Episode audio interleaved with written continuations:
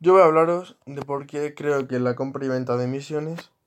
es una manera muy eficaz de proporcionar dinero a los países pobres, ayudando también de forma pasiva a los grandes países. Em,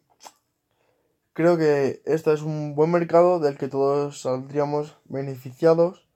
em, ya que lo que no puede aprovechar uno, lo aprovecha el otro país pero a cambio se le sumaría una cantidad de dinero que también ayudaría al país pequeño. Además, creo que esto puede conllevar el principio de una buena relación entre esos dos países que luego en el futuro se podrían ayudar, pues en el caso eh, de que ese pequeño país esté en una mala situación económica, como puede ser una crisis, y no tenga ayuda de nadie, pues el país con el que estaba comerciando le ayude. Eh, también, por ejemplo, si ocurre un desastre natural como puede ser un huracán, eh, también le proporcionaría esa ayuda económica que le sacaría de ese apuro. También incluso le podría sacar de ese tercer mundo eh, y crearlo y crear un nuevo país desarrollado con una nueva sociedad, eh, pues con mejor educación, eh, mayor, una mejor economía también y serían mejoras eh, muy notables comparado con otros países.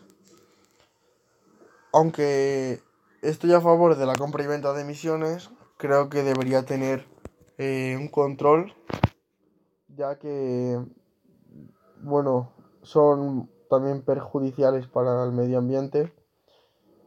pero creo que si todos los países siguieran las normas de, por ejemplo, eh, no poder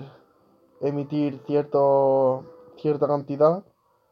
eh, creo que no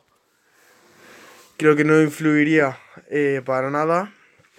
en el medio ambiente, ya que, por ejemplo, si Qatar eh, no puede emitir eh, no puede emitir